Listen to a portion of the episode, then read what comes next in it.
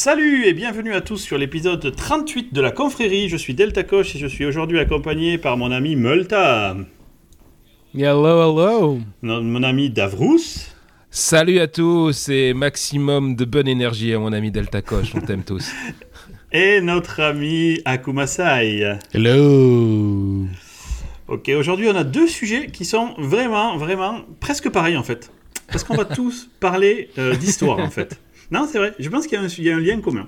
Moi, je vais vous parler de l'hypothèse siluriane. ça va vous calmer la gueule, ça. Et Davrous va nous parler de... Comment tu décrirais ton sujet, mon petit Davrous Euh, D'un spectacle de Bernard Werber que j'ai vu qui fait un, un spectacle d'hypnose où vous allez visiter vos vies antérieures. Ouais, le truc de ouf, quoi. Donc ça parle Ouais. aussi d'histoire quelque part. quoi. Et euh, bah, très bien, j'espère que tout le monde va bien. Moi j'ai eu une journée à chier, hier aussi, donc c'est cool, on va être dans la bonne humeur, comme tu dirais. Davrous, on attaque Ouais, tout donc de là, suite, normalement, si on titille un tout petit peu le Delta Coche, il Ouais, part ouais, en c'est ça, quart il y a, de il y a tour, zéro patience. Il y a zéro Pète, patience. Il pète là, il pète. Ah, ça va être bon. En plus, moi, j'ai- j'aime Euh, pas du tout emmerder les gens dans cet état-là. non, donc ça- bah non, c'est très bien. Multa a déjà commencé ce matin, il j'étais bien Ouais, chaud, ouais, non, tas était bien. extrêmement agressif, je tiens à préciser. Alors, euh, J'ai choisi la meilleure journée, c'était top. Multa qui est pourtant la, la gentillesse incarnée, on l'appelle euh, le, le nounours hein, dans, le vrai. C'est milieu. pas le plus casse-couille, c'est pas le plus casse-couille des Ouais. quatre, ça c'est vrai. Ah, il peut être casse-couille, mais différemment de moi. Lui, il peut être casse-couille Mm. avec des vidéos de chat qui fait tourner en boucle pendant que tu essayes de coder, des trucs comme ça.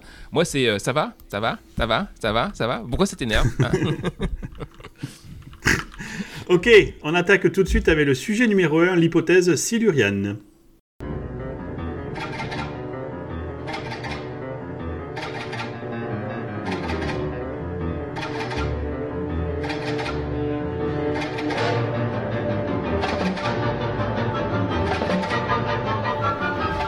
sais pas trop ce que tu vas mettre comme musique, mon cher DJ Multa, mais bon, on va voir ça. Il est créatif. Alors, il est créatif, mon petit, effectivement.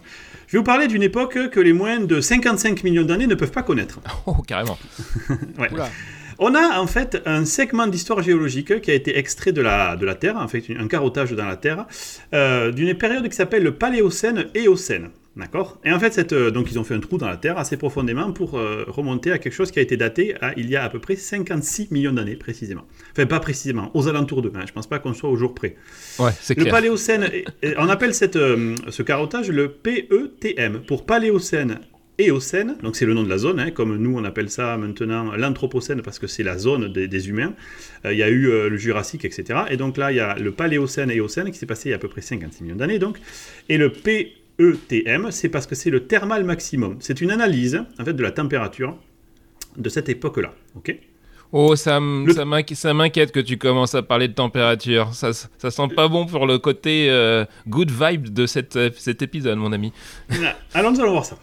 Le truc intriguant, oh, y a- il y a- vous le voyez pas, mais il y a euh, Akumasai qui vient de se mettre ambiance discothèque chez lui là en, en- en rose, c'est magnifique. Rose. Alors, le truc intriguant avec l'analyse de, cette, de ces segments historiques donc euh, qu'il y a 56 millions d'années, euh, c'est que la courbe de température a une fâcheuse tendance à ressembler un peu à la nôtre qu'on voit aujourd'hui. Vous savez que depuis qu'on mesure à peu près la température, euh, c'est relativement plat jusqu'au début du 19e siècle avec la révolution industrielle, quand on a commencé à brûler les énergies fossiles. Et là, bon, on est tous au courant qu'il y a le réchauffement climatique. Enfin, il faut être complètement con ou être anti-vax pour pas le voir. Du coup, la comparaison qu'il y a avec cette, époque-là qui s'est passée il y a 56 millions d'années, donc là, il y avait certainement pas de tracteur ou de bateau sur la mer, quoique, et ça va être mon sujet en fait, euh, on s'aperçoit juste que y a, dans cette période-là, à un moment donné, les niveaux de carbone ont implosé. Littéralement, c'est monté en flèche. Alors, là, il se passe quelque chose, je ne sais pas si euh, vous m'entendez toujours, les amis. Est-ce que vous m'entendez toujours? Ouais, Parce que ouais. mon téléphone On t'entend très bien. Ouais, parfait, super, super. On a quelques petits soucis techniques en plus pour ajouter à l'Adobe. Euh, et du coup, Enfin, à un moment donné, donc, moi, Tu. Ouais, j'ai centralisé toute la merde récemment. Donc, à un moment donné, dans cette, il y a 56 millions d'années, on s'aperçoit que les niveaux de carbone montent en flèche et que les écosystèmes s'effondrent. Ok? Donc, ça ressemble vaguement à ce qu'on est en train de connaître. Très clairement, quand on a 90% de la diversité euh, qui disparaît, etc., les températures qui s'e- qui s'envolent.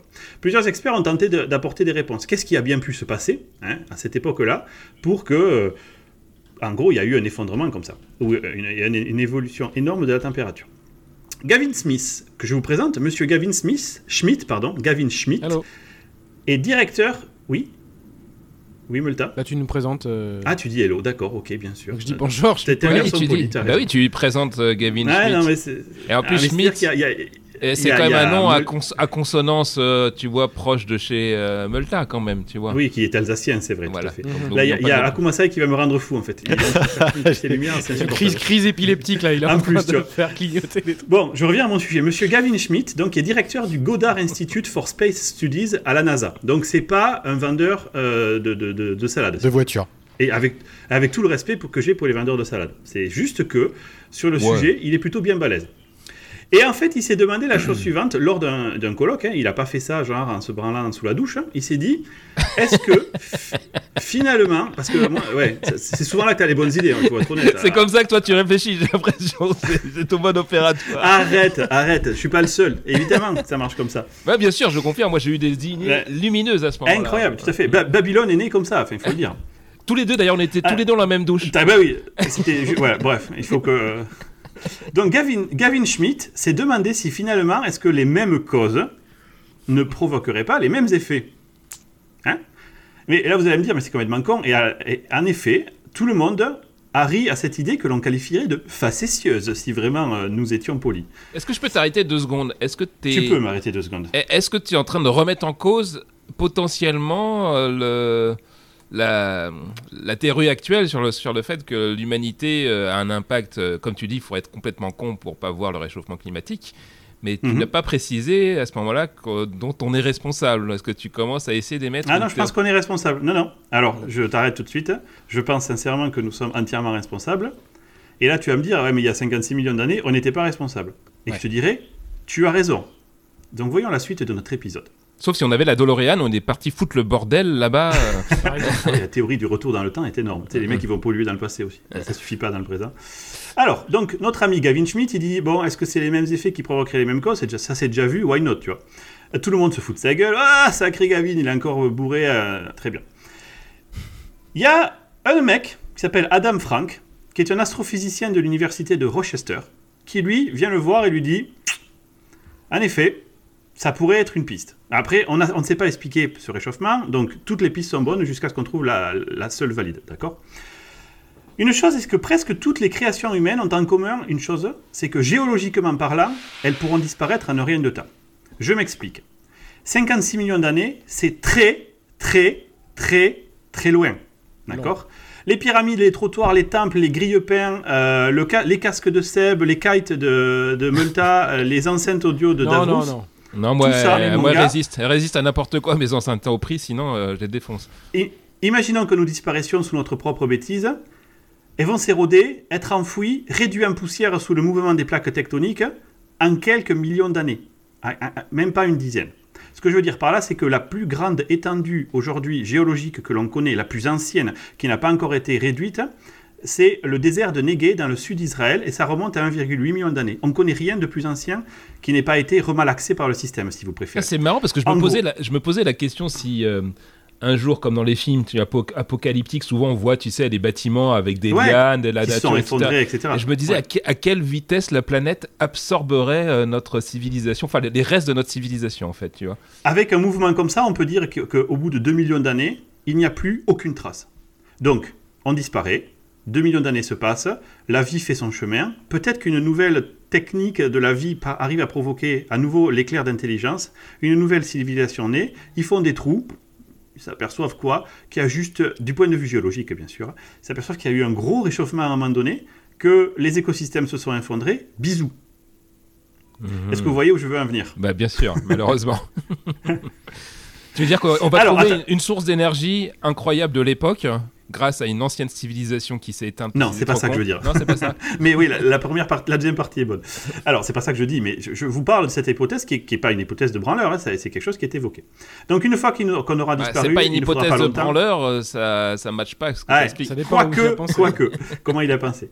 Une fois qu'on aura disparu, il faudra pas longtemps en fait à la Terre pour effacer complètement la trace de la civilisation humaine. Et vous allez me dire, ah, ouais, les archives, euh, connard. Ben, les archives fossiles, c'est tellement sporadique hein, qu'une espèce aussi éphémère que la nôtre, au moins jusqu'à aujourd'hui, ben, on n'a pas le temps de vraiment de laisser des fossiles.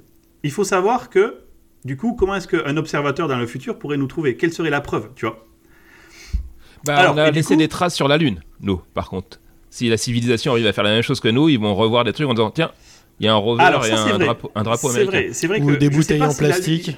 Ou je sais des, pas vieux, si la Lune... des vieux masques. je sais pas si ça tiendrait sur la Lune. Euh, deux ou trois millions d'années, remarque, je sais pas. Voilà, voilà, parce que même s'il n'y a pas d'érosion sur la Lune du fait de l'activité, elle, a, elle est bombardée constamment de microparticules, donc euh, toute la poussière qu'il y a, est-ce qu'au bout d'un moment, euh, voilà, ça va pas disparaître? À l'échelle de 2 millions d'années, il faut savoir ça quand même. Donc, il faut savoir la chose suivante. Je vais vous donner un ordre d'idée. Si l'histoire de la planète était comprimée en une seule journée, c'est-à-dire que la Terre est, apparue, a été condensée depuis euh, la création du système solaire il y a un jour, la vie complexe, donc les bactéries et tout ça, n'est apparue qu'il y a trois heures. Ok, de ça. Et l'ère industrielle n'a duré que quelques millièmes de seconde. D'accord? Donc c'est que dalle, quelques millièmes de seconde à l'échelle d'une journée. Vous vous rendez bien compte, c'est et c'est fini, tu vois, sur l'échelle d'une journée. Et compte tenu de la rapidité avec laquelle on rend euh, notre planète inhabitable, il y a certains chercheurs qui pensent que la durée de vie moyenne des civilisations avancées peut n'être que de quelques siècles. Et du coup, si cela est vrai, les dernières centaines de millions d'années pourraient cacher en fait un grand nombre de périodes industrielles. Ce serait, le big, euh, ce serait le big crush euh, civilisationnel, quoi. Exactement. Quand on en a parlé la dernière fois, merci, merci euh, à Komasai de nous en reparler, effectivement, de l'hypothèse de Fermi qui dit pourquoi est-ce qu'on ne voit pas de traces d'intelligence? Parce qu'il y a un grand mur dans lequel toutes les civilisations se foutent la gueule dedans, elles disparaissent, on laisse un peu de temps, les nouvelles vies apparaissent, l'intelligence refait son chemin parce qu'apparemment c'est le meilleur moyen de s'en sortir. Elles arrivent à la même conclusion que nous. Ah ben, putain, euh, il va falloir qu'on trouve de l'énergie. Brûlons les énergies fossiles. Ah merde, c'est une mauvaise idée, on disparaît, bisous, on recommence. Bon. Alors évidemment, je vous cache pas que euh, nos amis euh, Adam Frank et, Gavin Schmidt, c'est pas la majorité des scientifiques. Ouais, ils sont pas super populaires quoi. Quand ils vont présenter non, mais de manière générale, si vous, vous regardez les scientifiques, il y a un risque énorme pour ta crédibilité quand tu commences à un peu sortir des, chantiers, des chemins balisés. Je dis pas que c'est bien, je dis pas que c'est pas bien, si je dis que c'est pas bien en fait. Moi je pense qu'il mériterait d'avoir les esprits un peu plus ouverts, tu vois. Le pauvre euh, euh, patron là, de l'astrophysique euh, à Harvard là, qui parle, de, vous savez, de Ouma Ouma, le, le, cigare de Roger, alors que le mec était super crédible jusqu'alors, juste parce qu'il commence un peu à envisager l'idée que peut-être, après tout, on ne serait pas tout seul, il, est mis au banc de l'humanité. Mais tu sais pourquoi tu dis ça? C'est parce que c'est les... parce que c'est des idées qui t'intéressent. Si demain il y a un mec qui dit qu'avec le jus de citron tu peux guérir le cancer, ça va t'énerver. Et pourtant, il pourrait avoir l'esprit ouvert. Bon, tu vois. Ouais, mais, Et justement, on va voir sur ma chronique après comment il va réagir. Est-ce qu'il me le prouve que, à la limite, si, tu me prouves, parce que c'est pas infondé ce que disent les gens, tu vois. Ils n'arrivent pas en disant le jus de citron guérit le cancer, point à la ligne. Ils te disent voilà toutes les études qu'on a fait en suivant la méthode scientifique. Mm. Et ouvrez-vous l'esprit, il n'y a pas que la solution académique, il y en a d'autres. Tu vois, Galilée, euh, c'était pas académique en son temps, tu vois. Alors, donc, beaucoup de scientifiques sont contre, évidemment, parce qu'il n'y a pas de preuves. Et il n'y a pas de technosignature. Et celle-là, elle est rigolote. Vous savez ce que c'est qu'une technosignature? Ils disent qu'aujourd'hui, les sédiments de notre époque géologique actuelle, donc on appelle l'Anthropocène, l'époque des humains, contiendrait probablement de grandes quantités anormales d'azote provenant des engrais ou des éléments des terres rares que l'on utilise dans l'électronique. D'accord? Et encore plus révélateur que ça, ils disent il pourrait contenir euh, des, veines dans la, dans la Terre de substances qui ne sont pas produites naturellement, que nous, l'humanité, avons produit. Des éléments extrêmement lourds, les, les chlorofluorocarbures, les plastiques, ne sont pas des choses qui existent dans la nature, tu vois, et qui peut-être se dégradent suffisamment lentement pour euh, arriver à résister, ou en tout cas à laisser des traces que l'on ne pourrait pas trouver. Alors, l'argument contre ça, c'est de dire, ouais, mais bon, ça c'est notre civilisation qui a fait ces choix-là. Maintenant, peut-être qu'une autre intelligence développée différemment n'aurait jamais à se servir de plastique, ils auraient peut-être trouvé autre chose. On a trouvé le pétrole et on s'en est fait une énergie, mais peut-être qu'eux, ils auraient trouvé autre chose. Alors par contre, la, la, question concerne quand même, on pense qu'il y a une certaine somme de caractéristiques universelles qui seraient partagées par tous. Et que effectivement des choses comme les lois de la physique ne peuvent pas être violées, tu vois. Et en somme, chaque espèce technologique a besoin d'énergie. On est d'accord avec ça. Et du coup, d'où vient cette énergie? Nous, les humains, on a conquis la planète à l'aide de la combustion. On fait brûler le passé, en quelque sorte. On fait brûler euh, les, euh, les, hydrocarbures, on fait brûler les arbres, etc. On fait brûler le carbone. Bon. Est-ce qu'une autre civilisation aurait trouvé un autre chemin? Peut-être qu'ils auraient fait, vous savez, très tôt des panneaux solaires et que du coup, euh, ils se seraient tout de suite balancés vers l'énergie du soleil. Quand on pense aux Incas et aux Mayas, qui étaient vraiment fascinés par le soleil, s'ils avaient eu le temps de se développer plus, est-ce qu'ils seraient allés vers le carbone ou est-ce qu'ils seraient allés vers le solaire Vous voyez? Bon. Alors, et du coup, nous, comme on a fondé notre industrie sur les, sur les combustibles fossiles, toutes les conséquences climatiques qui en suivent ont laissé forcément une empreinte. Et ces empreintes, en fait, plus on brûle le tissu des créatures mortes, plus on modifie le rapport des isotopes dans l'atmosphère. Et du coup, cet effet-là fait que ils pensent, les scientifiques pensent que si dans quelques millions d'années les gens regardaient notre euh, carottage, en fait les extractions du sol de notre civilisation, on serait probablement différent de tout ce qui a déjà été fait. Voilà. Alors du coup, la question revient en arrière. Qu'est-ce qui s'est passé dans le PTEM le, il y a 56 millions d'années? Est-ce que ce que l'on voit, c'est que c'était des bagnoles primitives pilotées par des lézards qui auraient été intelligents? Bah, Même en étant ouvert d'esprit, c'est assez peu probable. Enfin, je pense pas. Enfin, j'en sais rien. J'aimerais être ouvert assez d'esprit pour dire pourquoi pas. La poussée du carbone de cette période a été beaucoup plus progressive que la nôtre, par exemple. Nous, en un siècle, on est passé par euh, des, on est passé à des zones qui sont juste inacceptables et intenables le PTEM, c'est beaucoup plus progressif. Donc du coup, c'est pas sont plus une conclusion, en ce sens que c'est pas parce que c'est plus progressif que c'est pas une civilisation qui a pu faire ça. On ne sait pas l'expliquer aujourd'hui, c'est juste ça le problème. Voilà, bref. Ce qui est marrant, c'est que ça hypothèse... peut donner vachement d'eau au moulin de, des climato-sceptiques, parce qu'ils peuvent essayer d'avoir une version vachement simplifiée de la lecture de ce truc-là, de... Vous voyez, on n'était pas là, euh, genre parce que là. Et ça c'est quand même fait. Ouais, c'est quand même fait parce qu'en plus ils vont aller surfer sur l'esprit un peu euh, plus rationnel. Complotiste. Euh, non, non, rationnel pour le coup. ah oui. Vis-à-vis des, des, gens qui croient au climat en disant on a eu l'impact sur le climat. Oui, mais regarde, on n'existait pas il y a 56 millions d'années, t'es d'accord? Et là, bon, ensuite, parce que si, si toi tu commences à émettre l'hypothèse de ah t'en sais rien, peut-être qu'il y avait une civilisation, mec, si t'es perché, moi aussi j'ai le droit de refuser que le. Ouais, je suis d'accord avec toi mais c'est le problème de notre société dans tous les sens. Tu, vas avoir du bon et du mauvais à partir de tout. Et c'est le ici, là, tu as un gars qui dit bon, peut-être qu'il y avait des civilisations, mais qu'on a perdu leur trace parce qu'il y a tellement longtemps que c'était. Et il a fallu 56 millions d'années à la vie pour arriver à produire une intelligence capable de perturber les écosystèmes à ce niveau-là. Peut-être. Ou eh bien, les montées de carbone et les effondrements des écosystèmes, finalement, c'est pas tant lié à nous, c'est peut-être, comme tu le dis, c'est peut-être juste comment ça fonctionne. Ou, bah, c'est pas lié, tout simplement. Il y a deux exemples qui se ressemblent et il y a une corrélation sans causalité. Voilà, il n'y a pas de, c'est tout. Bon. Donc on appelle cette hypothèse l'hypothèse des Siluriens, et j'aime beaucoup parce qu'en fait les Siluriens, ce sont des reptiles intelligents dans Doctor Who, le Doctor Who de 1970. Donc ils ont choisi euh, ça, en fait il y a Doctor Who qui va visiter euh, une, espèce de, reptile, comme des dinosaures si vous voulez, mais qui serait devenu intelligent. Et à ça je voudrais ajouter que aussi Asimov a fait une, une nouvelle super sympa sur ça, où dans laquelle en fait on, arrive à trouver une machine à remonter le temps, on remonte le temps, et moi, moi le premier, tu me donnes une machine à remonter le temps, tu me dis tu vas aller où? Je vais aller voir les dinosaures, tu vois, tu vas aller voir Jurassic Park en vrai. Et tu du coup. Et, en fait quand tu arrives sur place, tu t'aperçois que les dinosaures sont chassés par des petits reptiles super intelligents qui les chassent pour le plaisir de la chasse, et que c'est comme ça en fait que l'effondrement des dinosaures s'est effectué. C'est parce qu'il y avait une espèce un peu intelligente qui a chassé les autres jusqu'à sa propre inspection. Ça te rappelle quelqu'un, tu vois. Vous avez vu euh, d'ailleurs qu'ils ont trouvé un reste de, de scorpion là, c'est cette semaine. Euh, mais un reste de scorpion euh, du, de, justement d'une époque super, euh, super vieille, quoi, avec les dinosaures et tout, limite, ou peut-être avant, je, je me souviens plus de, de l'époque de datation. Et ils ont évalué qu'il était plus long de 1 mètre. Donc t'imagines un scorpion qui, est, qui, qui, fait 1 mètre et donc qui était tout aussi dangereux encore plus que ce qu'on a maintenant. Mais ah en bah plus, il avait des pointes sur les, sur les pinces en plus. Bah, T'imagines bien que, pour euh, buter un diplodocus, c'est pas le scorpion de Ouais, c'est pas le connard du coin. Ouais, c'est clair. Quoique, si son peut venir, est méga, méga, méga puissant. Et donc, pour conclure, je vous citerai. Donc, je, mettrai dans le, dans le billet de l'épisode euh, le lien vers l'étude parce que c'est pas une étude de merde, c'est une étude qui a été faite à Cambridge par, euh, pour le International Journal of Astrobiology. Tu vois, encore une fois, c'est pas la redoute, quoi, le truc. Et donc, je vous invite à vérifier vos sources, ne nous croyez pas sur parole, allez le lire, et je vous citerai juste leur conclusion, qui est la suivante. Et je cite, j'ouvre les guillemets. Nous sommes conscients que le fait d'évoquer la possibilité d'une civilisation industrielle antérieure en tant que moteur d'événements dans les archives géologiques pourrait conduire à une spéculation plutôt libre. Tu vois, ils sont d'accord avec toi, Davros. On serait capable d'adapter n'importe quelle observation à une civilisation imaginaire d'une manière qui serait fondamentalement infalsifiable. Ils sont encore d'accord. Ainsi, il faut prendre soin de ne pas postuler une telle cause jusqu'à ce que des preuves réellement positives soient disponibles. L'hypothèse silurienne ne peut être considérée comme probable simplement parce qu'aucune autre idée valable ne se présente. Voilà. Donc en gros, c'est une hypothèse parmi d'autres, il y a zéro preuve, comme toutes les autres, elle n'a pas plus de valeur ou moins de valeur que les autres. Et je trouve ça fondamentalement cool que des chercheurs puissent admettre que peut-être il y avait des lézards intelligents qui ont juste brûlé leur planète un peu trop vite. Ah mais c'est intéressant hein, comme truc, c'est vrai.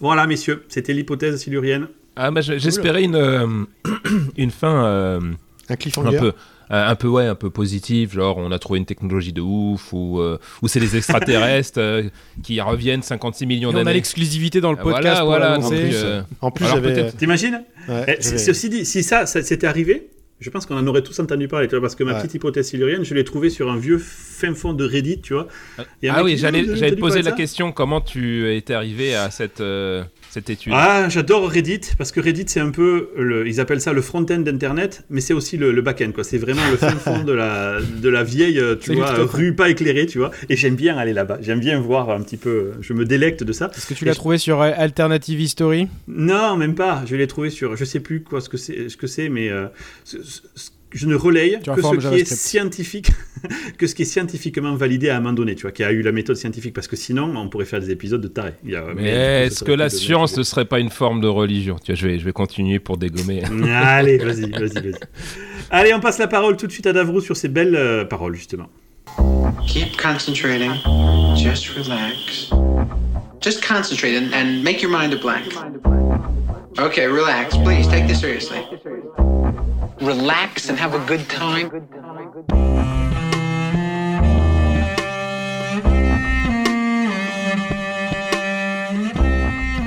Merci bien. Donc, euh, c'est amusant parce qu'on on a demandé une ouverture d'esprit euh, et va, il va falloir en avoir une. Alors j'ai choisi ce sujet pour pour plusieurs raisons.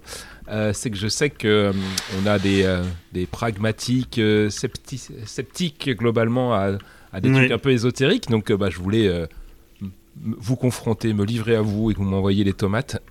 et et c'est surtout que j'ai eu la chance donc, de rencontrer plusieurs fois l'écrivain Bernard Werber et quand je discutais avec Oh là lui, là, allez, ça y est, branlette sous la douche, à nouveau. Bah oui, La raclette. Allez, sauf, que, sauf que d'habitude, euh, la branlette, c'est avec toi, mon, mon amour, mais euh, bon, tu as décidé de t'éloigner c'est de moi. euh, et, euh, et moi, je connais, bon, d'une premier truc débile, je connais pas ces bouquins. Donc j'avais l'air d'un con, c'est que ah, je voyais bien. putain, le mec, Je voyais toi, bien tu que- cherches vraiment que le fame, quoi. Tu t'intéresses pas au gars, quoi.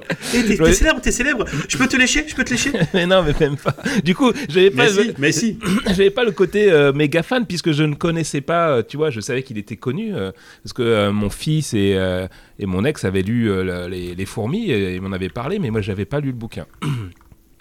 Donc bon, du coup, j'ai pas le côté fanboy. C'est peut-être pour ça aussi que j'arrive à avoir des discussions différentes. Et euh, on avait parlé, euh, il me disait, oh, bah, je fais des spectacles aussi, etc. Et puis, ah, ça consiste en quoi? Donc, c'est de l'hypnose. J'avais déjà fait de l'hypnose de spectacle euh, bah, avec Mesmer, je crois toi aussi. Delta Mais moi, j'ai essayé. Ça n'avait pas marché sur moi. Ouais. Et moi, j'en avais fait une. Alors, Mesmer, Ouais. ça n'avait pas marché, mais j'en avais fait une autre qui avait marché sur moi et mon père. Donc, c'était monté tous les deux sur scène.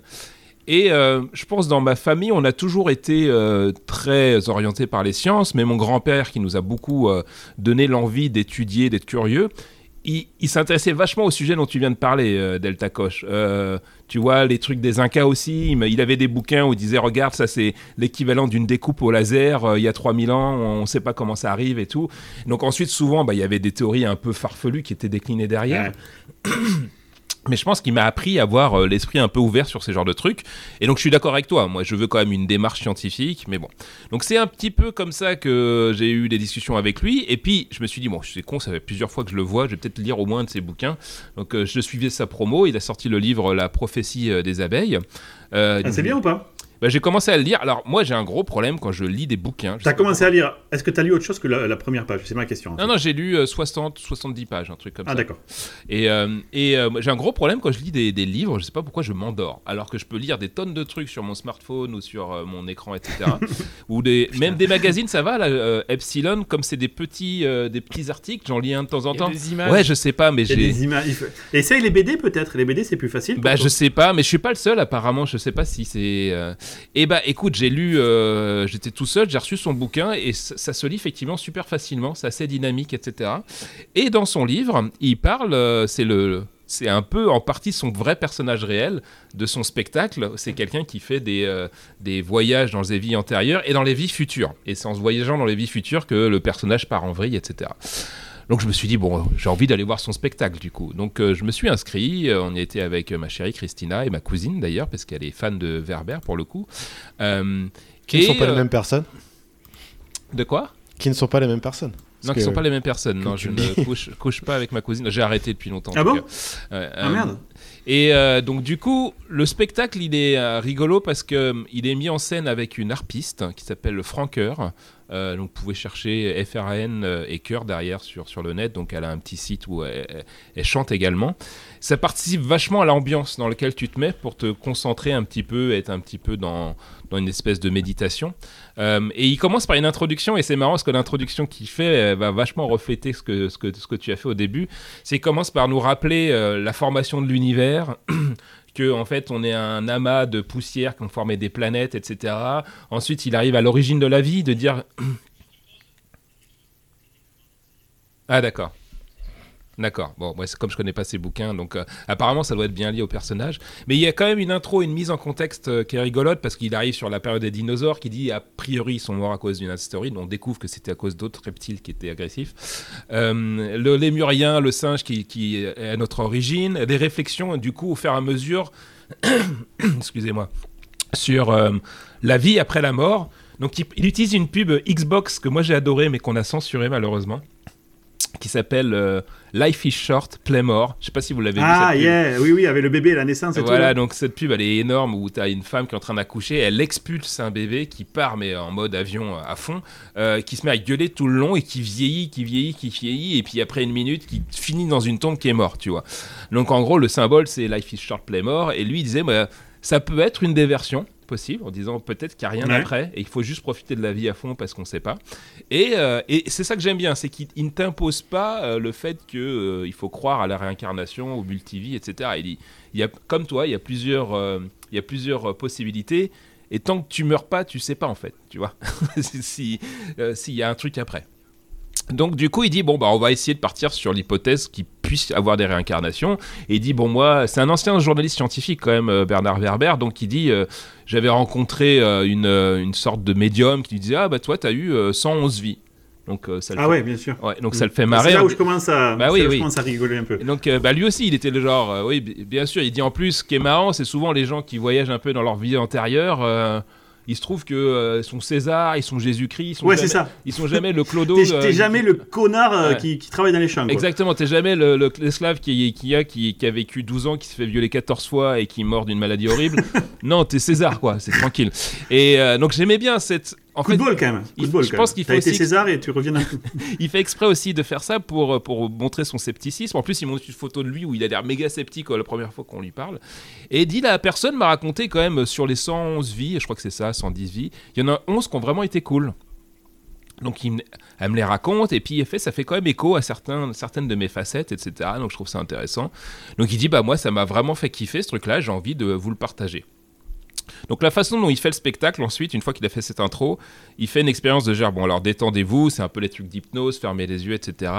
Et imaginez un citron, tu vois, euh, le citron tu le coupes, tu commences à, le voir à travers, tu l'approches de ta bouche, etc. en pure imagination.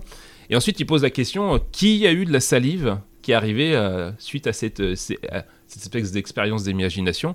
Et pas mal de gens dans la salle l'ont. Et il dit, en fait, je vais vous expliquer pourquoi, c'est un réflexe de Pavlov.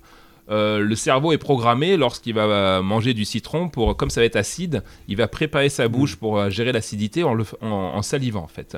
Euh, donc il dit, vous voyez bien qu'on arrive à voir en envoyant un message à générer une réaction euh, physiologique en fait tu vois. Donc euh, donc ça c'était ça reste de on va dire de la science oui moi il suffit que je remate une paire de boops ça me fait aussi une réaction physiologique. J'ai pas besoin de penser à du citron hein. voilà ouais. Mais bon c'était effectivement comme le spectacle était tout public et que c'était pas ah oui, donc euh, et je me souviens très bien sous la douche tes réactions physiologiques mon ami tu vois tu vois. Et donc là c'est de plus en plus euh, ésotérique, on va dire, pour vous, puisqu'ensuite, la deuxième expérience, pour te préparer avant d'aller voir ta vie intérieure, il dit, bon, cette fois-ci, on va imaginer que euh, tu as la capacité de sortir de ton corps. Donc, et là, je pense qu'il fait énormément appel à ton imagination. Donc, tu te vois sortir de ton corps, tu, tu, es un peu comme Superman, tu, tu out sur la planète. Il t'a montré plein d'images en intro sur lesquelles tu peux t'accrocher aussi, du coup, pour t'aider à te projeter. Et à l'après, il t'imagine, bah, imaginez votre cabane, un lieu où vous êtes bien, etc. Et, et moi, il, donc, il demandait une espèce de symbole qui vous représenterait. Donc, moi, le symbole que j'ai vu, c'était euh, un, une note de musique sous la forme d'une balance. Alors moi, je suis du signe de la balance. On en parle souvent parce que c'est le meilleur des chevaliers d'or. Euh, et c'est le euh, vieux mort là. Sérieux Il est trop pourri quoi. je vous emmerde. Je vous emmerde. C'est le signe de la balance le meilleur et je vous le mec, c'est un râtelier d'armes quoi. C'est tout ce que c'est. Et donc j'avais ce symbole en or qui, c'était rigolo. Donc il dit sur qui ça a marché? Alors il y a des gens que ça marche pas du tout. Il dit moi j'ai pioncé. Il y a des gens. Ils ont... En plus c'est vrai que Bernard il a une voix assez calme, donc il y a des gens qui sont endormis. Ils ont été honnêtes. Moi je me suis endormi. Et puis il y en a d'autres qui disent ça a marché et il dit ah bah vous monsieur expliquez. Alors j'explique le truc et tout bon. Euh, et ensuite bah, on passe sur la vie antérieure. Donc la vie antérieure c'est rigolo parce qu'il te dit euh, bon cette fois-ci tu vas descendre un escalier, il te montre une image. Euh, et, tu vas voir une porte, c'est la porte de ton inconscient tu arrives sur une espèce comme l'équivalent d'un truc d'hôtel. Moi, j'ai pas vu un truc d'hôtel, j'ai vu un ah, truc genre. C'est marrant, il fait pareil dans ses livres. Il fait ça. C'est l'histoire dans ses livres aussi. Ah tu remontes comme ça dans tes livres. Ouais, ouais. Donc c'était rigolo parce que moi, j'ai pas vu euh, une, euh, un couloir d'hôtel. J'ai vu, tu sais, un peu le truc dans. Euh, comment ça s'appelle Thor, quand ils ont une espèce de de, de, connexion vers leur planète, c'est une espèce de truc un peu. Le Bifrost. Ah, ouais, exactement. Moi, je voyais ça. je voyais un espèce de truc avec des portes Pareil, avec un super shader euh, sur les côtés, c'était pas du tout des portes d'hôtel. Davros, il avait le code à l'échelle et tout. Donc c'était méga beau. Et euh, il dit, bah voilà, dans toutes vos, vous avez toutes les portes, ça correspond à vos vies passées. Vous allez en choisir une cool euh, que vous avez bien aimé, parce que l'idée c'est pas de trouver un traumatisme dans une vie antérieure qui va se rajouter à votre, traumatisme existant. prenez une porte cool euh, avec un, truc que vous voudriez faire. Et moi j'ai pensé très fortement, j'aimerais bien retrouver un personnage qui était, qui était un peu scientifique et qui, euh, qui apprenait des choses aux gens, tu vois. et donc, donc il, t'es projeté, il te, raconte des choses, je vais pas tout spoiler s'il y a des gens qui veulent le voir, mais moi j'ai vécu, genre je suis parti, parti direct dans l'époque des pharaons, j'étais un, black, j'étais super bien sapé, j'étais dans un... Bien sûr, t'étais monté comme un ouf aussi, non? Ouais, je sais pas, j'ai pas vu, parce que ça, ouais, ça a été une bonne compensation de mes traits asiatiques existants, euh, et donc du coup, euh, ça, ça a fonctionné chez moi, je suis revenu, etc. Et en fait, même, on a fait la même chose avec une, une vie future, on se, on se voit soi-même futur. Moi, j'ai trouvé ça kiffant parce que je pense qu'il a. C'est de l'imagination. Exactement. C'est juste de l'imagination. Il a activé un scénario. exactement. C'est comme un film. J'ai vu au démarrage. Euh, il m'a expliqué nos origines, c'était un peu métaphysique. Il a activé, il était super bon pour activer mon imagination et qui, moi, euh, fonctionne assez bien, je pense, mon imagination. Euh, et donc, je ne l'ai pas vu comme un truc ésotérique, si tu veux. J'ai vu comme, bah, j'ai imaginé une de mes vies antérieures potentielles et je me suis imaginé, moi, futur, me parler, etc. Mais il y a quand même eu un travail d'introspection, c'est que je me suis dit des trucs un peu perso, tu vois, autour de mon fils, principalement. Et il y en a forcément dans le public, eux ils sont partis genre en, en live direct, où eux ils sont vraiment convaincus qu'il euh, y a une vie antérieure. Et, et je les juge pas, parce que c'est vrai que dans les discussions qu'on a eues après, tu aucune preuve que ça soit fake ou pas, tu vois, c'est euh, qu'on tu, tu, tu, vois tu vois quand même le truc et c'est exactement pareil dans tous ces sujets-là. À chaque fois, c'est de la préparation mentale et la qualité de l'interlocuteur avec qui tu, tu, dialogues.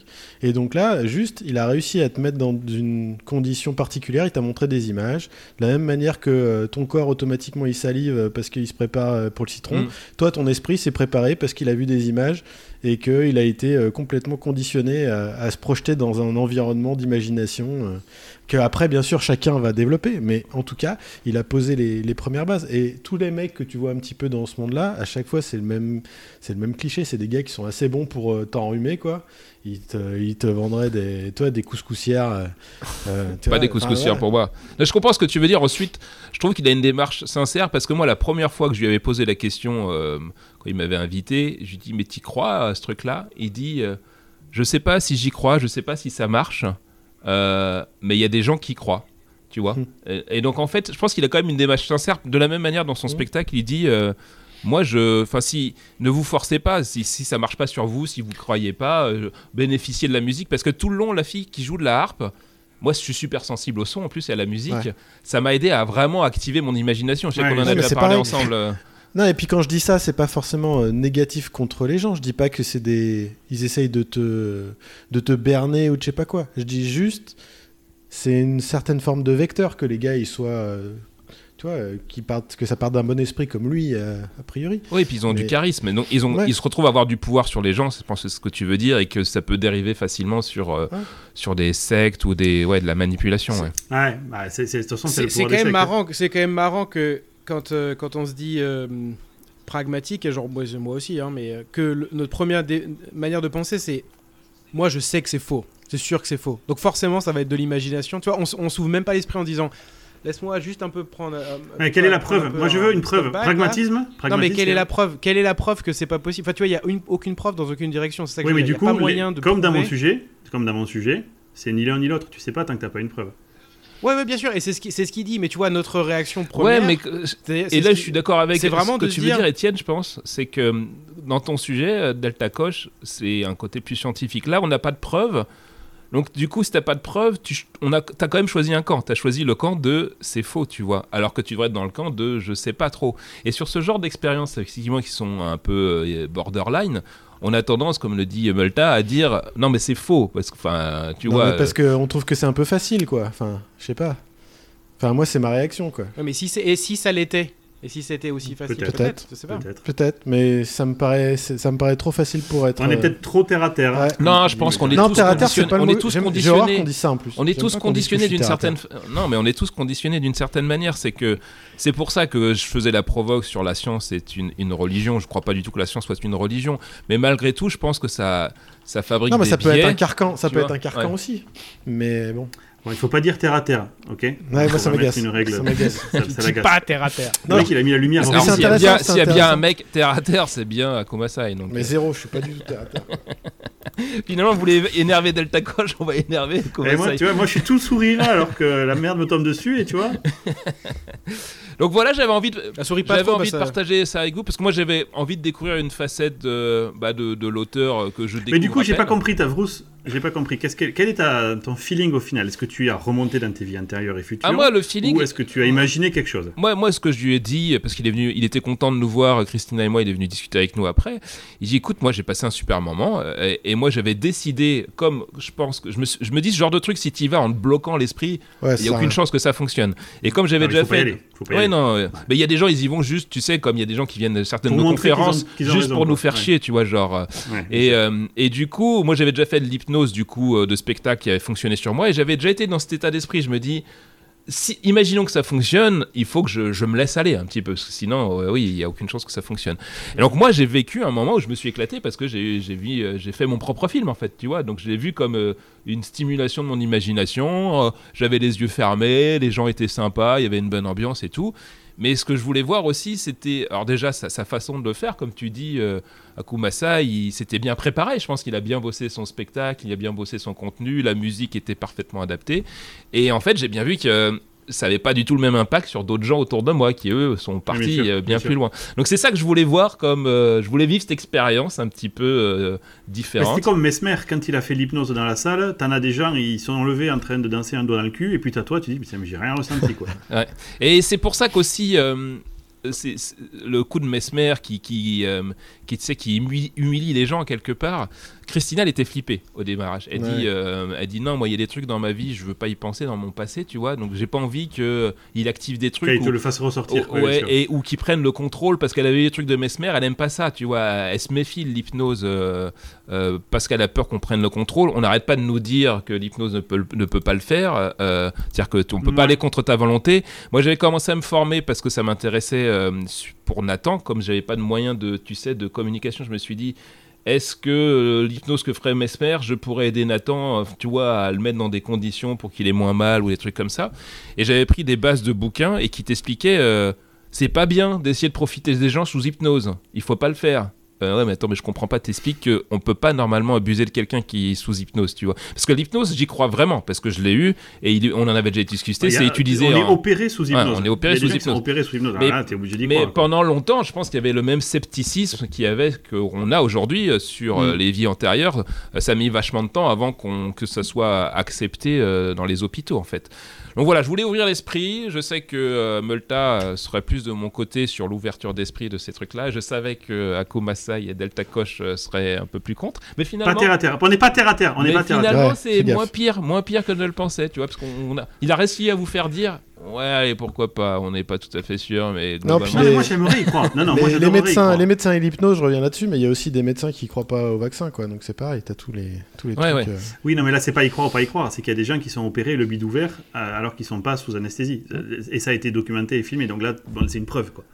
Non, et puis ça, Ah, mais ça se trouve, ils résistent vachement à la douleur. Hein. c'est En clair. fait, ils Ah rien, ils osent pas le dire parce qu'ils croient tellement à l'hypnose que non, non, non, euh, j'ai pas puis eu ça mal. se Mais complète bien du coup, est-ce avec, que c'est pas ça l'hypnose ça complète bien avec ton sujet, Delta Koch, parce que comme tu es en train de nous annoncer qu'on va crever encore plus vite que la génération d'il y a 56 millions, Et qu'en plus on laissera zéro trace, ça va être. On va, on va se réincarner dans d'autres trucs, c'est pas bon, c'est pas très grave. Donc conclusion, cramez la planète, allez-y, faites-vous plaisir. Allez-y, faites-vous plaisir quoi. Voilà. Life is short. Merci de m'avoir écouté les copains. C'est super. Et on va passer tout de suite aux recommendations et on va attaquer par Melta.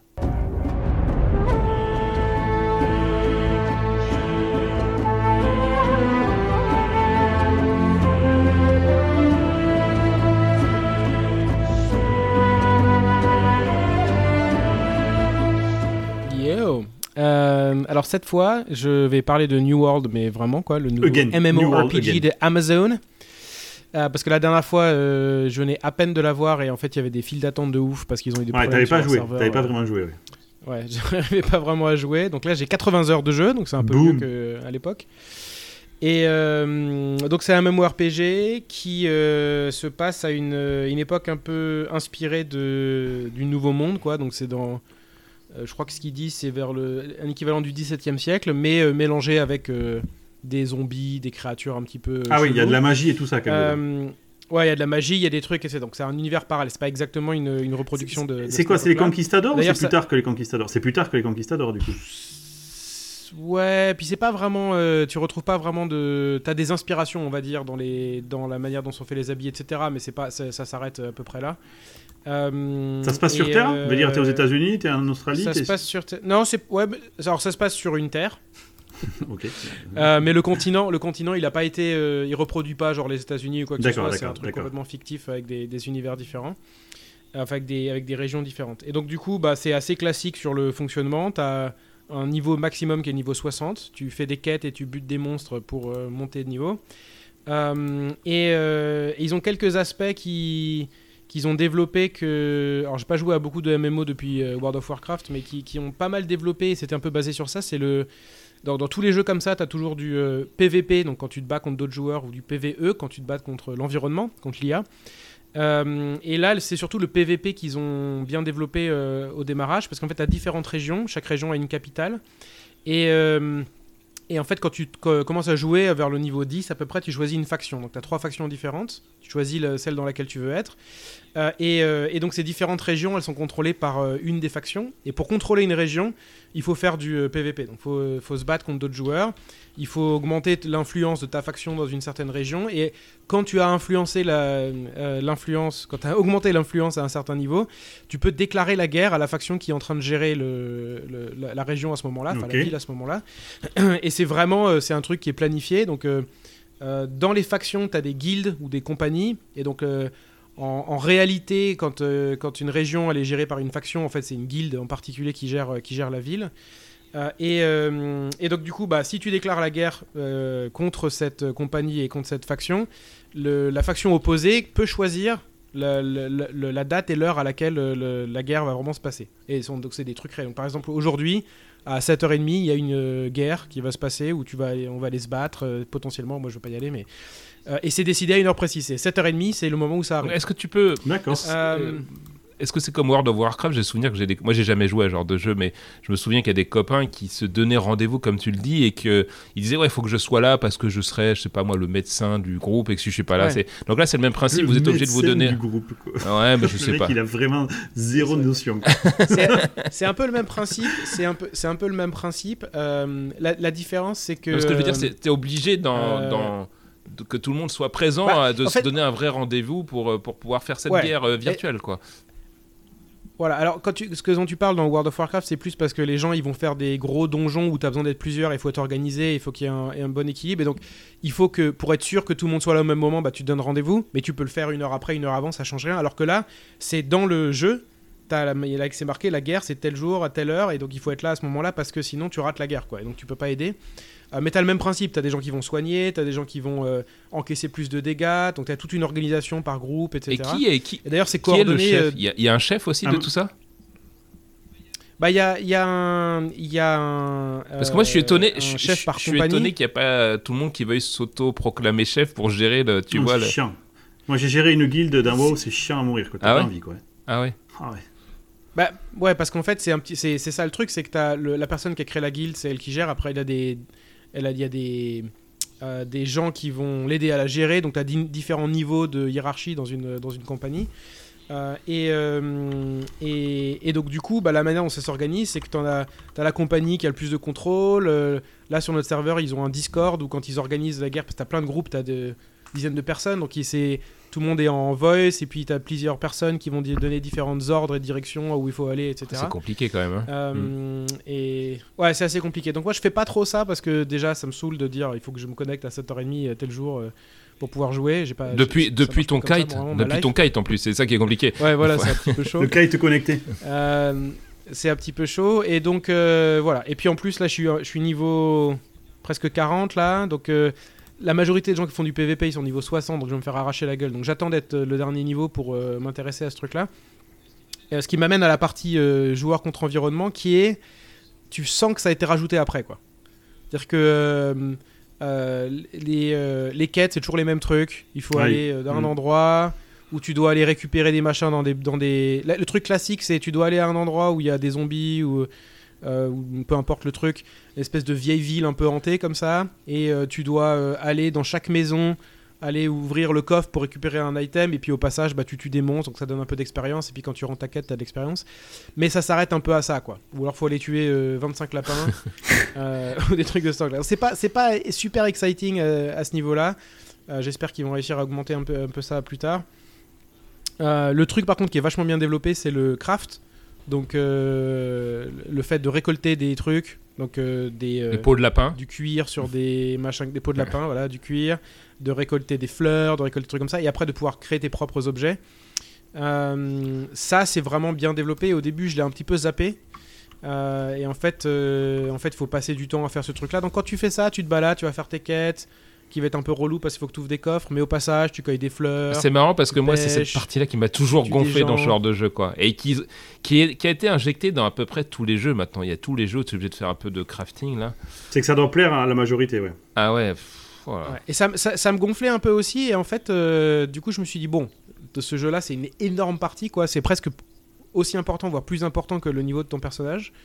Euh, et donc, euh, donc je, tu vois, je me suis un peu pris au jeu et en fait, ça détend. Voilà, en fait, c'est ce que j'allais dire, c'est que ça te, tu te projettes un peu dans un univers où tu te prends pas la tête, c'est ça. Ok. Hmm. Exactement. Et donc tu es là, tu, bah, tu sais que tu vas aller là à un endroit parce que tu as, quelqu'un à aller buter. Puis au passage, tu te perds un peu, tu vas miner de miner de l'argent. J'imagine que c'est en, en 8K avec des textures de ouf et tout, parce que si tu te balades, faut que ça soit quand même beau, quoi. J'imagine. C'est pas mal. C'est pas mal, mais il, est pas si, il est pas si ultra beau que ça non plus. Hein. J'ai pas été euh, complètement. Euh, Oh, mais Étienne, il a toujours sa, sa GeoForce 580, donc faut que. non, j'ai une RTX euh, bâtard. Euh, ok. Et ouais, non, c'est pas. c'est voilà, voilà. Et donc, euh, ce qui est pas mal, c'est qu'il n'y a pas d'abonnement. Donc, ça coûte 40 dollars, ce qui est pas très cher. Et après, c'est. Ça, c'est pas mal, ça. C'est Amazon qui développe, c'est Amazon Studio derrière. C'est Amazon qui développe ça. Ils ont, tu sens que c'est un nouveau studio, ils ont des bugs. Genre, par exemple, quand tu fais les guerres, là, il euh, y a un, exploit qui existe où euh, les gens qui sont du côté opposé, ils font alt-tab en continu et du coup tu peux pas les frapper. Et donc, Parce que ça euh, doit, ça doit figer un des threads à la con, et. ouais, je sais pas exactement, mais y a, donc ils ont pas mal de bugs comme ça à résoudre parce que tu sens qu'ils bah, ils ont pas vraiment l'expérience de faire des jeux comme ça. Quoi, hein. ils ont quand même eu des, des masses de gens hein, parce qu'il y a eu 900 000 personnes, je crois, le premier jour. Mm. Tu te rends compte et alors bon, ils disent que c'était un peu exagéré parce qu'en fait, ils ont compté les gens qui étaient en attente et tout ça. Donc du coup, quelqu'un qui fermait qui est en attente, ça comptait dans les joueurs. Mais bon, quand même, ça veut dire qu'il doit avoir quand même méchamment du volume. Je crois que maintenant, les serveurs, tu peux jouer à 6000 sur un serveur, un truc comme ça. Ouais, c'était 2000 au début. Donc euh, c'est quand même des challenges techniques euh, importants. pas, quoi. Mal, pas mal. Mmh, ouais, c'est clair. Ok, merci ah, Molta. je pense que si c'est intéressant pour le prix du jeu, franchement. Bon, j'essaierai si j'avais du temps, mais j'ai pas de temps, donc euh, merci de ton retour. Je jouerai à travers toi. Mm. Euh, mon petit euh, Akumasai, de quoi voulais-tu nous parler Moi, je vais vous parler de couteau. C'est pas souvent. Wow. Couteau connecté? Un laguiole. C'est pas souvent qu'on vous parle de ça. Et non, c'est bon, c'est comme tout. Moi, il y a des trucs qui m'intéressent et j'ai pas forcément de sujet bloqué. Et j'aime bien les trucs quand toi, il y a une démarche un petit peu technique et évoluée dans, dans, le truc. Et là, du coup, je vais vous parler d'un couteau qui s'appelle le CAC. Alors, j'ai même pas trouvé ce que ça voulait dire le CAC, mais je pense. Il y en a 40, il me semble. Donc 40 exemplaires dans le monde. Ah, on les appelle les 440. Les Ah ouais, 440 d'accord. non ok. J'ai vu qu'il a bloqué Oh en là plus. Ah, j'ai pas compris tout de suite. ouais. Je suis venu à son, sup- à son secours direct. Je sentais pas que ça passerait. Merci, merci. Et donc ce CAC, je pense que c'est en rapport à, à une technique de l'armée euh, de corps à corps en fait. Ça vient de corps à corps. Ouais, le, euh, le. CAC, quand tu joues dans un jeu, c'est c'est Voilà. ça, c'est le corps à corps. Et donc euh, c'est un, un couteau qui a été euh, adopté dans la dotation de, de l'armée française. Euh, il est fait par donc un coutelier qui s'appelle Tarerias Bonjean. Et donc c'est des couteaux de- d'une très bonne qualité et que vous pouvez acheter. Alors donc qui dit euh, armée, c'est euh, le couteau qui est en dotation pour les gendarmes et pour le GIGN. Euh, donc vous pouvez acheter ça. Et, pourquoi tu voudrais acheter ça? Quel est l'intérêt dans ta vie? Parce Tu- Pourquoi mais- tu veux un couteau de Non, on a dit qu'on ne, on Non, ne- non, si jamais- pas- on a dit qu'on ne juge un pas, lapin, putain, on ne le- juge pas le les cracosaures. Il en Non, mais je suis très terre à terre. Contrairement à, à Kumasa, c'est pas, un- pas un- je le vois pas comme un couteau de combat, c'est comme un, un couteau que tu peux utiliser parce que dessus tu as un tire-bouchon. Euh, il, il est pas donné en dotation à la gendarmerie, hein. c'est ça qui est rigolo euh, pour le, Ah avec ouais, le mode j'allais y tire-bouchon. du. GIGN, pourquoi. Bah, Il y a un tire-bouchon? Ah ouais, moi je pensais que c'était pour se Ouais, défendre. Mais Non, les, mi- militaires, ils ont, Ah non, pour je crois que le les rouge. militaires, ils ont le tire-bouchon. Alors dessus, t'as- qu'est-ce que tu as dessus? Tu as un tire-bouchon, tu as un brise-vitre et tu as un coupe-sangle. Et puis après, tu as une lame de couteau. Donc c'est un couteau, voilà, Normal. comme tu peux avoir, euh, je sais pas, quand tu vas dans la forêt, steak, un truc comme ça. le steak, par exemple. Bah, par exemple. Ah oui, d'accord. Non, et C'est-à-dire que je vais pas fréquemment dans la moi- forêt. moi, du coup, mon besoin j'ai- d'un couteau est réduit. J'ai déjà vu des gens qui se la pétaient comme ça que j'ai invité à la maison, qui venaient avec leur propre couteau, tu sais, pour. euh, parce que soi-disant, Pour je sais couper la pas, viande. c'est une- voilà, c'est genre, il te sort ton truc, c'est ah, non, non, non, moi pas de couteau, j'ai- il te sort la lame et tout. Euh, je savais pas que t'étais le genre de mec à te la péter avec tes Mais couteaux. c'est pas du tout ça, n'importe quoi.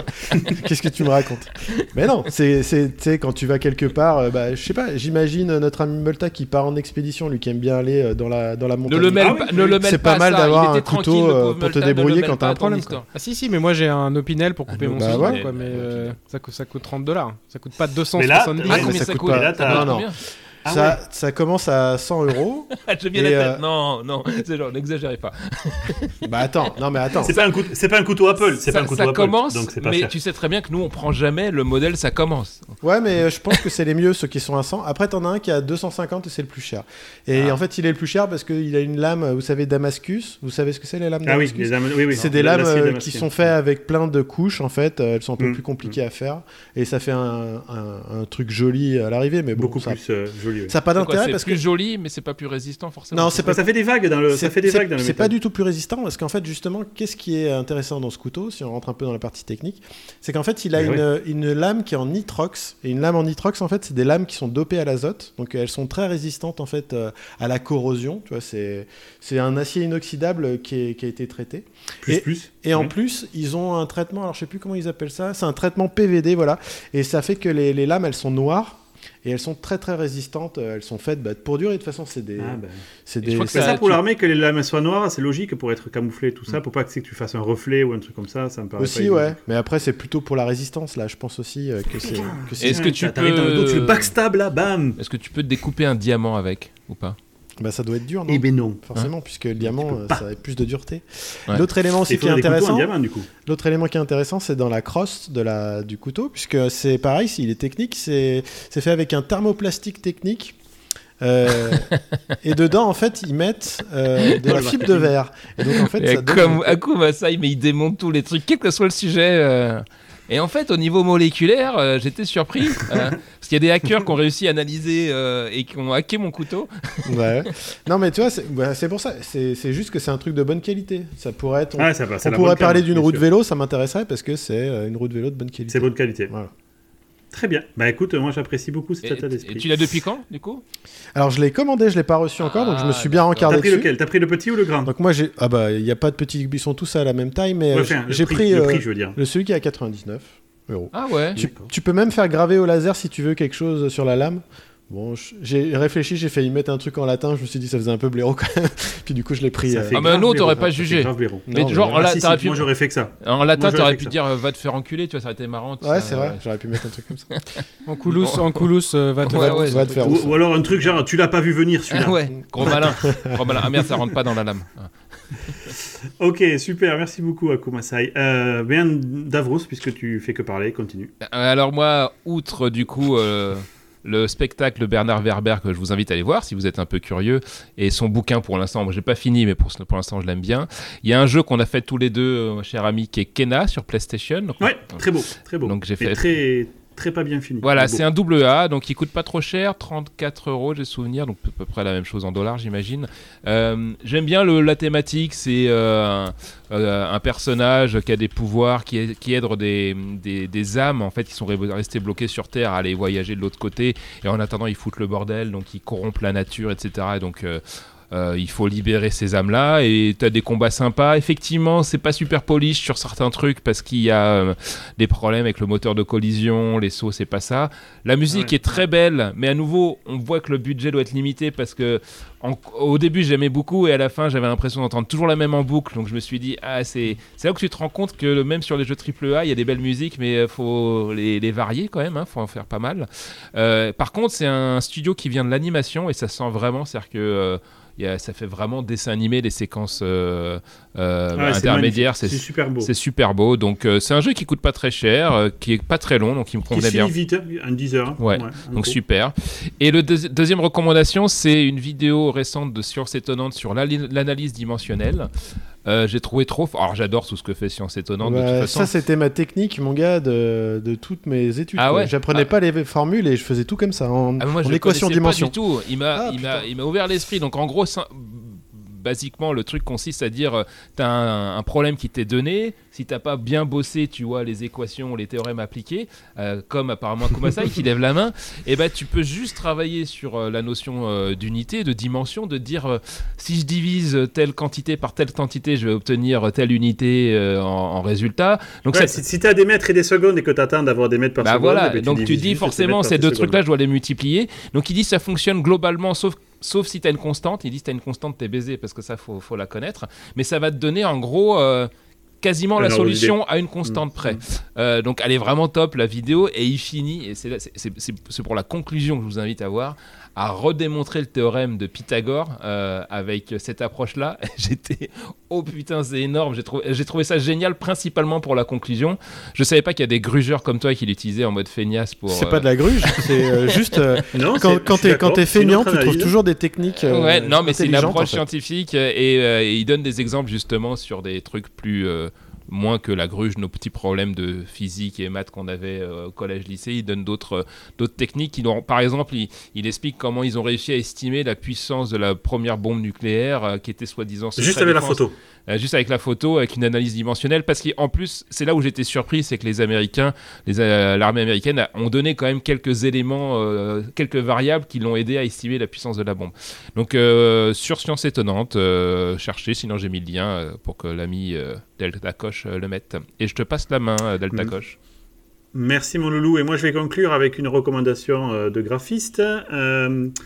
Donc j'ai une Wacom qui est donc une grosse... C'est un écran en fait sur lequel on peut dessiner avec un, stylet. Et des fois en fait, entre deux meetings, j'ai envie de faire un peu de, Photoshop ou de m'entraîner. Il ne faut pas que je regarde l'écran parce qu'il y a, il qui n'arrête pas de faire clignoter sa maison, c'est insupportable. Et donc, euh, euh, j'avais envie d'avoir sur mon PC principal, mon PC de travail, un outil pour dessiner. Bon, mon écran n'est pas un écran touch, donc il y a Wacom qui fabrique les Intuos Pro, qui est un, alors vous n'allez pas le voir, mais je le montre à mes, à mes collègues ici. C'est un petit rectangle de plastique noir, voilà, qui est euh, sensible. Et surtout, la technologie de chez Wacom est intéressante puisqu'il n'y a pas de pile dans leur, dans leur stylo. En fait, c'est le bout de la mine qui euh, génère une euh, présence électrostatique au niveau de la tablette, en fait, et du coup, ça vous dessine. Et là, en fait, pour euh, donc 300 dollars, vous pouvez avoir en fait une expérience où vous ne dessinez plus à la souris parce que c'est insupportable de dessiner à la souris. Vous avez une expérience qui est tout à fait comparable à celle d'un iPad ou d'un Wacom Pro, là, dans les gros écrans, et que vous branchez juste un USB. Il n'y a qu'une seule chose qui est un peu difficile à faire, c'est que quand vous dessinez sur un écran, vous dessinez là où vous regardez, d'accord? Comme un vrai stylo sur une feuille. Là où vous écrivez, c'est là où vous voyez. Ça, il faut le voir comme une sorte de souris. C'est-à-dire que vous allez regarder votre écran qui est face à vous et votre main va dessiner sur une tablette qui est à l'endroit où est votre souris. Mm. Donc il y a une petite gymnastique euh, musculaire, mais bon, pour 300 dollars, ça peut vraiment être un premier point d'entrée vers. Euh, Ma fille, euh, elle a ça. Alors elle a la version qui est pas aussi bien, c'est pas la version Wacom, mais c'est la, version en chinoiserie équivalente. Et le truc mhm. est très très bien, et ça coûte 100 dollars et il marche bien, nickel. J'ai la version en chinoisium aussi, euh, qui m'avait été recommandée, toi aussi, t'as une. recommandée par la Mistani, dont je m'en suis jamais servi. L'objectif, c'est de m'en servir pour ma chaîne YouTube que j'ai jamais lancée, tu sais. Et, euh, Ouais. et je, je voulais dessiner. Pour laquelle je t'ai fait un logo et tout. Ouais, ouais, mais à jour, mais euh, tu vois, avant que le- notre espèce s'éteigne. Par contre, j'allais te poser exactement cette question, c'est que, alors moi je suis une quiche en dessin en plus, euh, et tu vois, je suis un peu un mongol de ces trucs-là. C'est perturbant quand même de te dire que tu écris sur une Oui, tablette dur. et, euh, et c'est très dur. euh, et c'est pas mal l'é- l'équivalence que tu donnes sur la souris. J'imagine c'est une gym- gymnastique, tu es déjà Ouais, mais habitué. même, au final, tu, tu arriveras jamais à être aussi précis que de voir là où tu écris. C'est pas possible. Parce que du coup, euh, ce qui se passe quand je travaille comme ça et que je dessine des pixels, je vais beaucoup plus effacer. Tu vois, je m'en aperçois parce que mon mouvement de main n'étant pas vu par mon œil, si tu veux, j'ai une estimation de combien j'ai bougé ma main, mais je l'ai pas vraiment vu. C'est juste Ouais, le signal ouais. cerveau-bras là qui fait le la, truc. la latence. Et donc les, les, les, les mouvements fins de ton doigt, donc tu dessines moins vite en fait. Par contre, tu vois, quand tu as un quart d'heure et que j'ai pas envie de basculer sur la session de sur la, ma station de dessin, bah je, je lance Photoshop, je fais trois clics dessus ou je réfléchis à une idée et puis voilà. Tu vois, c'est C'est une autre question, c'est une autre question que j'allais te poser, c'est comment, comment les deux sont complémentaires. Euh, tu confirmes bien que tu as un écran sur lequel tu dessines directement, qui est, Ouais, c'est un écran sur lequel je qui est dessine. à fait. Wacom également, Mm. c'est ça? C'est un Wacom Pro. D'accord. tout à fait, ouais. Et tu as la tablette, en gros, qu'on a déjà vu dans plein de making-of, on voit les Ouais. gens dessiner sur les... ok. Ouais. Et donc c'est complémentaire dans ton usage? Je vais faire le plus gros du boulot sur le Wacom Pro parce que c'est là où je vais vraiment avoir la finesse de comme dessiner sur du papier vraiment. Tu, tu dessines là où tu regardes, donc ça c'est top. Euh, et par contre, quand je vais vouloir faire, tu vois, les petites retouches à la fin ou que comme la Wacom elle a été euh, euh, calibrée d'usine, quand je l'envoie sur mon autre PC où j'ai des écrans comme vous, tu as des écrans de gamer, tu vois, t'aperçois les couleurs, c'est dégueulasse, où il y a un truc que tu n'avais pas vu sur la Wacom parce que le contraste était bien correctement corrigé. Et là, tu as deux choix. Soit tu, tu acceptes ça, mais je, je me dis la majorité des gens n'ont pas des écrans Ouais. calibrés, tu vois. C'est un peu comme Donc, le monitoring. regarder mon dessin, Mm. ouais, exactement. Donc je fais des retouches à la fin. Et puis sou- souvent, quand j'ai un petit quart d'heure entre deux meetings, plutôt que de rien faire euh, ou de, de, de, de- de- de me branler sous la douche, tiens, typiquement, tu vois, ben là, je vais faire euh, deux, trois petites retouches sur le dessin. Ok. Et ce que je voulais dire surtout, c'est quand tu veux démarrer, c'est pas mal. Tu vois, plutôt que d'investir 3000 boules dans euh, un écran tactile. Ouais, parce que moi, la mienne, t'as ça pour euh, 300, quoi. la mienne, ça coûte 30 euros, hein, j'ai trouvé. Mais ça doit pas être la même Ouais, chose ouais. que toi.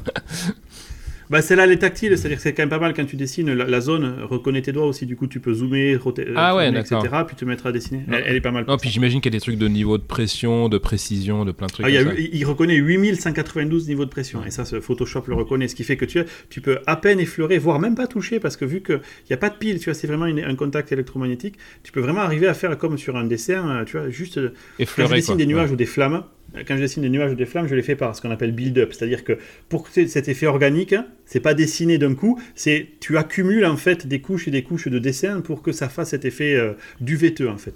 Et ça, bah, si t'as pas de niveau de pression, tu vas faire paf, tu vas mettre un gros pâté d'un coup et puis jamais tu vas arriver à Ouais, faire un nuage comprends. ou une flamme avec ça. Ouais, Moi-même, avec des niveaux de Voilà. pression, je ferais un gros pâté, mais c'est un autre problème, ça. Je t'apprendrai à faire des nuages si tu veux. Voilà, écoutez, cela conclura cet épisode 38. Je vous remercie, messieurs. Encore un épisode au top. Je comprends pas qu'on n'en ait pas beaucoup plus d'auditeurs avec la qualité que nous. On en a combien là? On est passé à 128 000, il me semble, auditeurs, c'est ça? Ouais, ouais, ouais. Ouais. euh, ouais. Je pense que c'est pas. Ouais, ça doit pas Cumulé être- depuis le début, peut-être. Ouais, et euh, divisé par plein. du coup, euh, voilà, merci. On se retrouve peut-être pas dans un mois parce que c'est Noël et tout ça, et moi en plus je serai en France, donc certainement on se retrouve en janvier. Donc, euh, bonne journée tout le monde, bisous aux auditeurs et à bientôt. Bye bye Que la force soit avec vous Et je suis, Bye. je suis le Batman.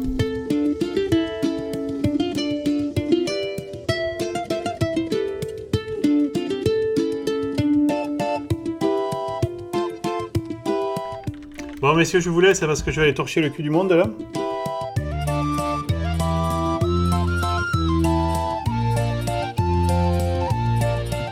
Ouais, c'est un, c'est un connard, c'est un connard. je le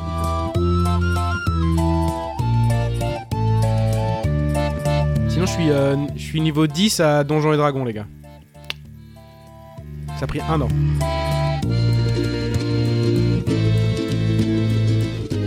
Mais c'est quoi cette journée de merde là? Qu'est-ce que t'as fait hier, Delta Coche, pour mériter ça? En plus, t'avais pas d'internet pour Dune hier.